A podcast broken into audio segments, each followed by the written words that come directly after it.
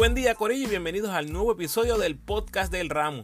En esta ocasión, lo bueno, lo malo y el futuro de la temporada 2022 de los Piratas de Quebradillas. Recuerda seguirme en tu red social favorita, Instagram, Facebook y Twitter como El Ramo Opina. Por favor, dale like al post, compártelo, comenta y suscríbete a mi podcast en tu plataforma favorita. Además me puedes enviar tus preguntas o sugerencias a elramoopina.gmail.com o en cualquiera de mis redes sociales. Puedes apoyar al Ramo convirtiéndote en patrocinador o patrocinadora del podcast y lo puedes hacer a través de Anchor con 10, 5 o un pesito al mes. Agradecido por tu sintonía. Que disfrutes. Repaso temporada 2022 de los Piratas. Enorme el cambio donde salen de Gary y reciben a Taekwondo, así que eso lo vamos a tocar poco a poco a medida que avancemos en este episodio. Lo bueno, lo malo y el futuro. Récord de 17 y 15, empates con los indios en el cuarto lugar de la División A, pero quedaron solos en el cuarto lugar por diferencial de puntos entre ellos. El premio, los Vaqueros de Bayamón en cuartos de final. Y si usted está escuchando este episodio, seguramente sabe cómo terminó esa serie. Hashtag spoiler alert. Asegúrese de barrer bien su casa antes de llegar a lo malo de los piratas. Jugaron para 10 y 6 en casa y para 7 y 9 en la calle. Se quedaron a dos jueguitos de terminar con el segundo mejor récord de la liga y eso no es una opinión, es un hecho. Lo bueno, Larry Ayuso, dirigente del año en una temporada plagada de lesiones y Gary pierde el primer mes de la temporada y como quiera, Larry empujó a este equipo a ser la gran sorpresa de la temporada 2022. Jugaron para 7 y 1 en ese inicio espectacular de temporada. Obviamente hay que mencionar a Philip Wheeler, impresionante la temporada de Wheeler, estableciendo nuevas marcas en la liga en todas. Repito, en todas las estadísticas acumulativas. Sus promedios fueron de 17 puntos, 6 rebotes, 1.2 robos, 51% de campo, 16.5 de eficiencia en lo que fue una temporada espectacular, mágica y sorpresiva. Hay que ser honesto también. Oigan, y perdió el premio al MVP por votación 64 a 62 ante Walter O sea, por un pelito, o sea, no, por un pelito, no, por dos pulgadas se quedó Philip Wheeler de ser el MVP de la liga. Mucho crédito a Ayuso, quien le dio la confianza desde temprano y no lo hizo quedar mal. Carlos Emory es otra sorpresa mayúscula eh, de este equipo, el regreso de Emory en un rol protagónico en el BCN. Lo estuve mencionando, yo creo que en casi todos mis análisis de la temporada como Emory no tenía ningún tipo de futuro en el BCN después de su controversial salida en el 2020. Casiano le da la oportunidad en el 2021, pero con un rol menor en ese momento.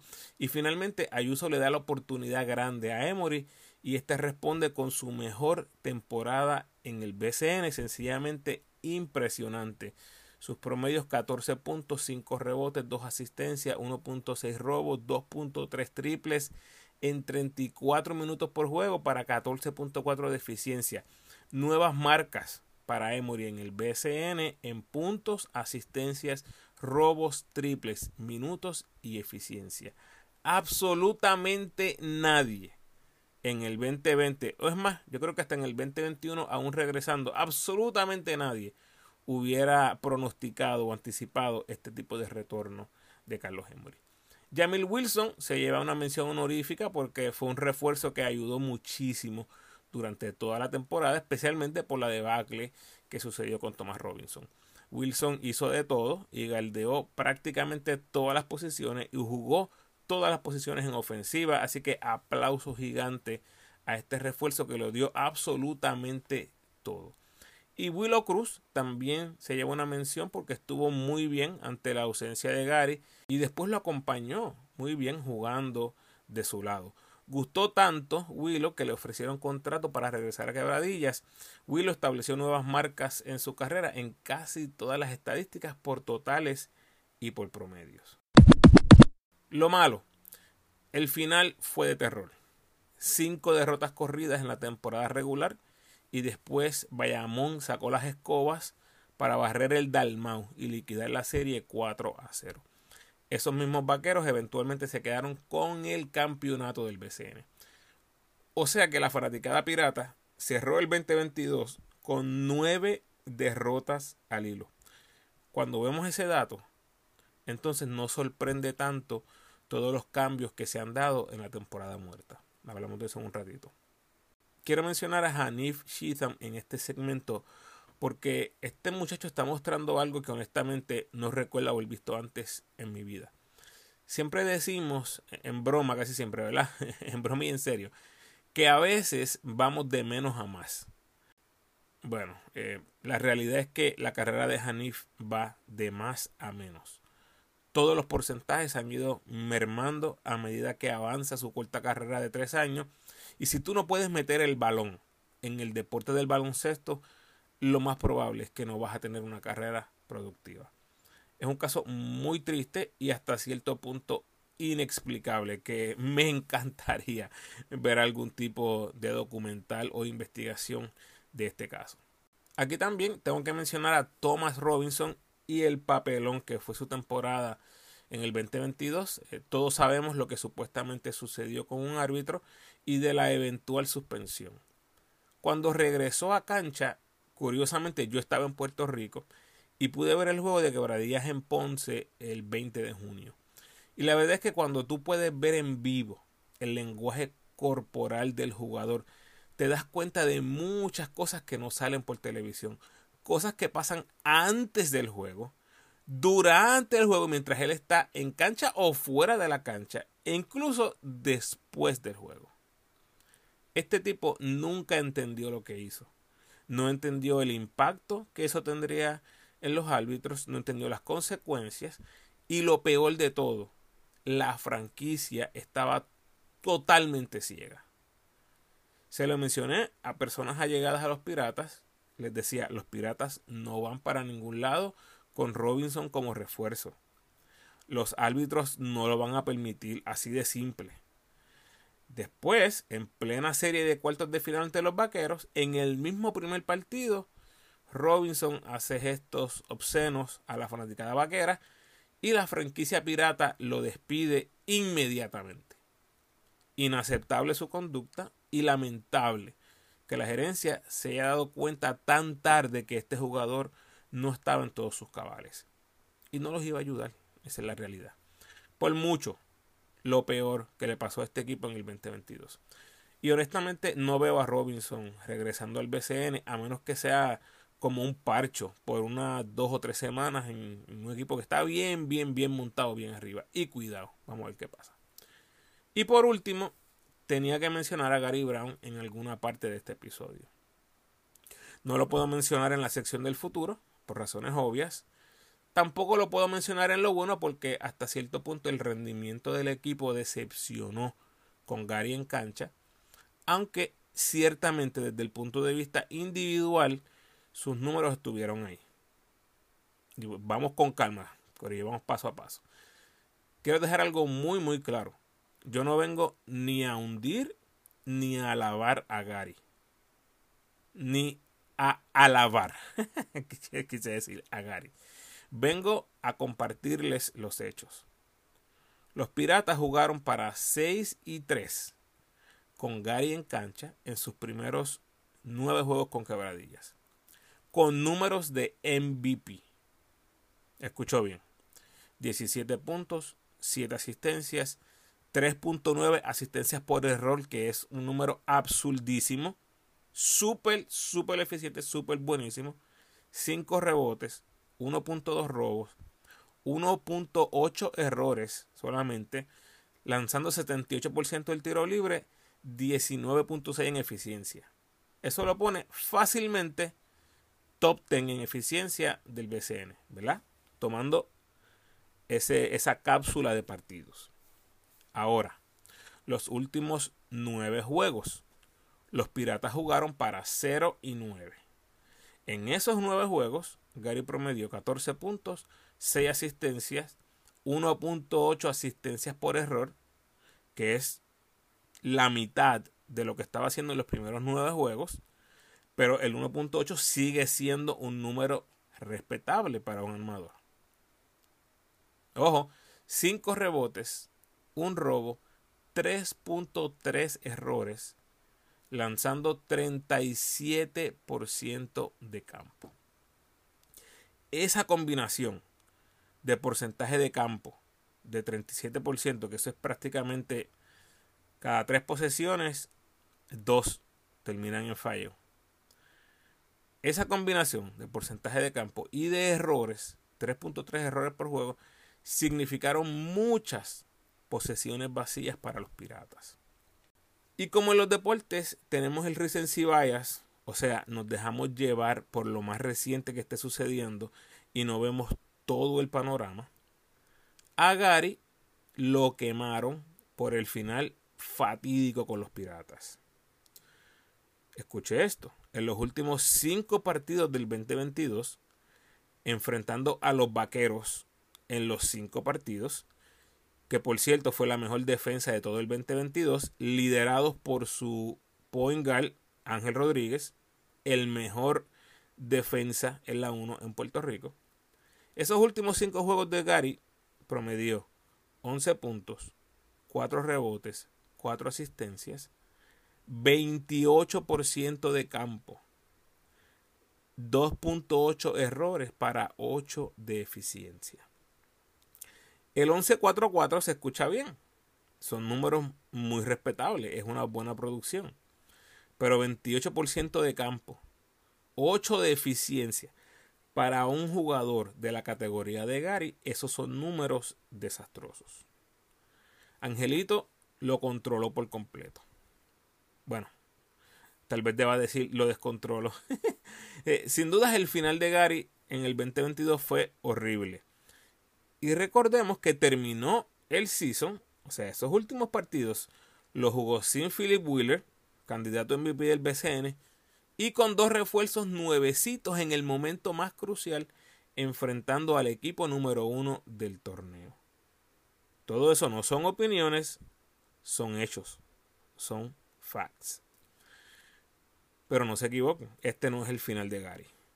Salió mal de quebradillas, pero estoy seguro que vamos a ver a un Gary poseído en Guainabo. Y eso sí, es opinión, Corillo. Ahora, después de escuchar este análisis, no debe sorprendernos la movida de quebradillas. Saludos, de nuevo momento especial donde agradezco esa fanaticada del Ramu que siempre está por ahí comentando, compartiendo mi contenido. A todos y todas, gracias. Saludo especial a Alexis Pérez, Alfredo Morales, Cristian Dalmau, Carlos González, Carlos Morales, Elmer Torrens, Gaby Figueroa, Guillermo Burgos, Heywood Sánchez, Indio Manía, Jesús Remigio, José Báez, José Piñero, José Resto López, José Pérez, Joel Coldero, Juan Quiñones, Madeleine García, María Oyola, Miguel Silva, Neco Rodríguez, Pablo Quintero, Rafael González, Rafael Ramos, Rubén Nieves, Víctor Caldona y Yadiel YSG. De nuevo, gracias.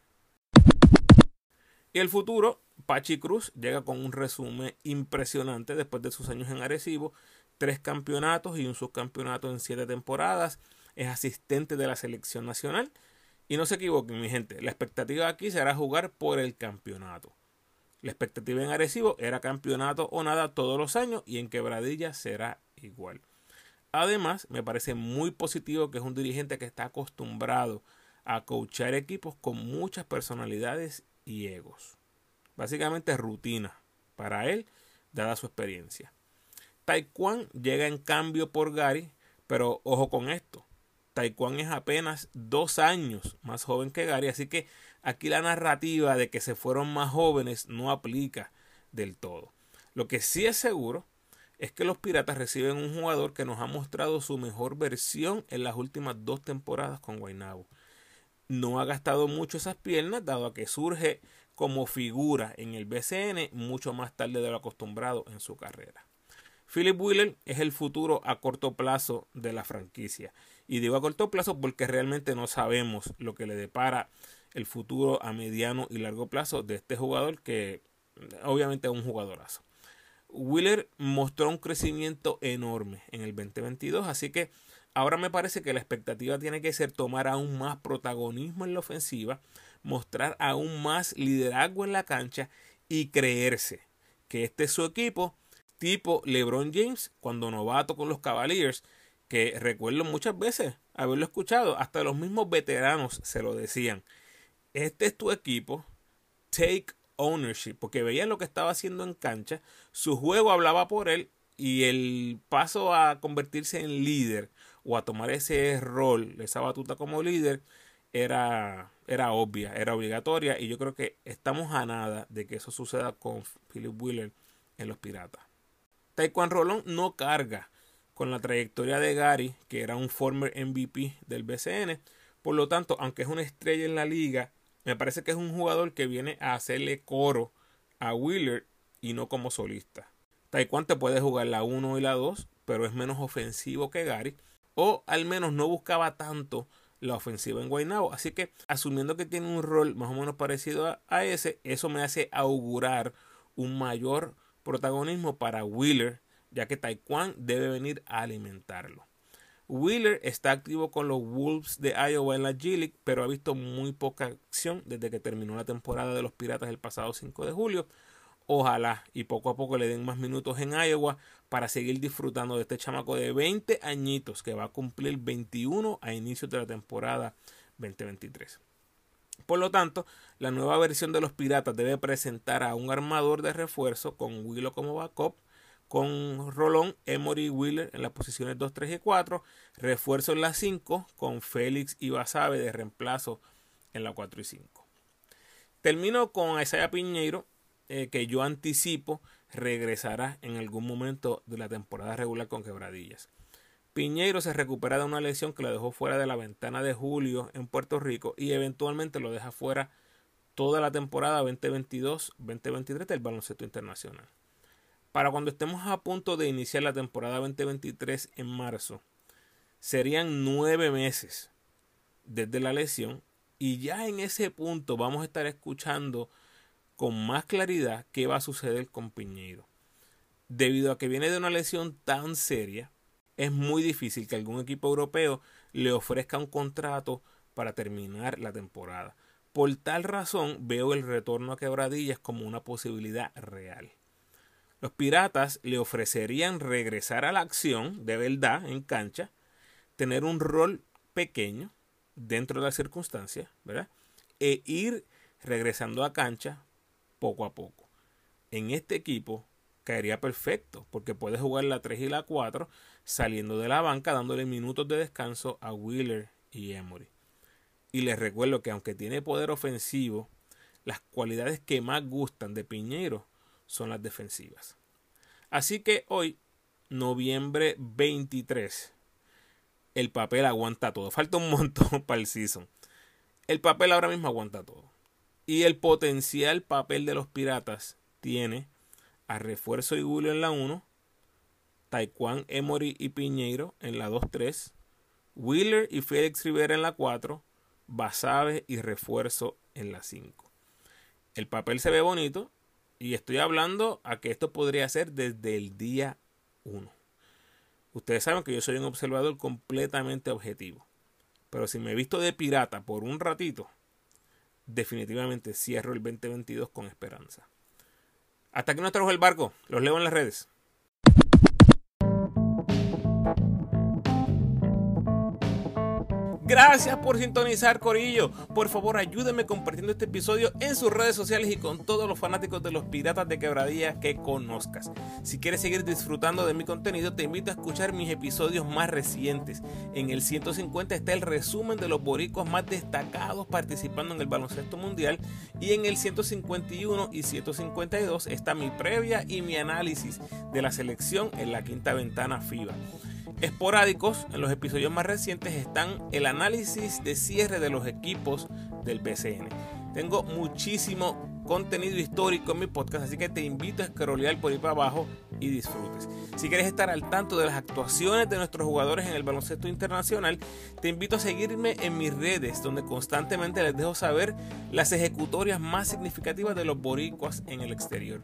Y también puedes buscar todos los posts al mismo tiempo utilizando el hashtag Boricuas por el mundo Ramu. Todo junto. Boricuas por el mundo Ramu. Dale al hashtag para que puedas ver todos los posts que he compartido esta temporada. El próximo podcast con el resumen del mes de noviembre sale a principios de diciembre, así que espéralo pronto. Como siempre, te invito a que te suscribas al podcast, déjame tu mejor review por favor y sígueme en tu red social favorita, Instagram, Facebook y Twitter. De nuevo, agradecido por tu sintonía.